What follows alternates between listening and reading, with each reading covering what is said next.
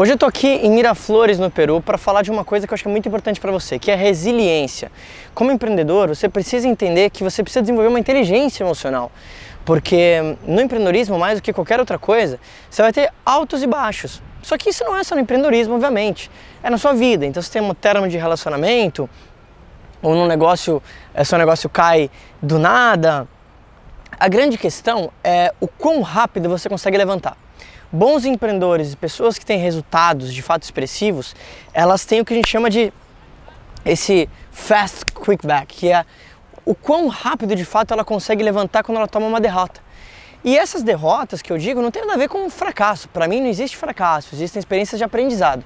Porém, isso vai acontecer na sua vida em algum momento. Você vai passar por um momento desafiador. Algo desse tipo vai acontecer. Então, a primeira dica que eu quero te dar é: aprenda a ser resiliente e adaptável.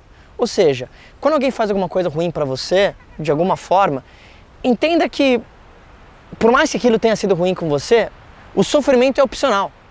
Você ficar remoendo aquilo durante anos é completamente opcional.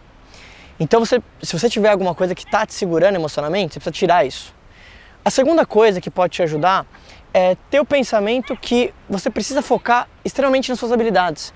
A maioria das pessoas ela se importa tanto com a opinião dos outros que ela acaba não tomando ação ou tomando ações diferentes daquilo que ela gostaria de fazer porque ela se sente extremamente insegura.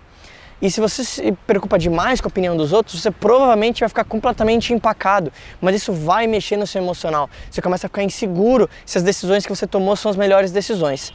E como um terceiro ponto, Desenvolver inteligência emocional é entender que você precisa tomar responsabilidade por tudo que acontece na sua vida. Literalmente, se eu estiver agora aqui em Miraflores, está um tempo incrível, começar a chover, eu acho que é minha culpa. Mas não é de uma culpa ruim, não é que eu fico me martirizando. É que eu entendo que ao tomar total responsabilidade pelo que acontece, é, essa é a melhor forma de eu me desenvolver como pessoa e trabalhar o meu emocional. Eu não tento culpar nada, eu não culpo fatores externos, eu não culpo alguém. Por mais que seja uma situação que eu pareça injustiçado ou algo desse tipo tenha acontecido. Quando você muda esse, esse mindset, você entende realmente que você tem o controle em todos os momentos. Você tem o controle se você vai sofrer, quanto tempo você vai sofrer, como você quer lidar com isso.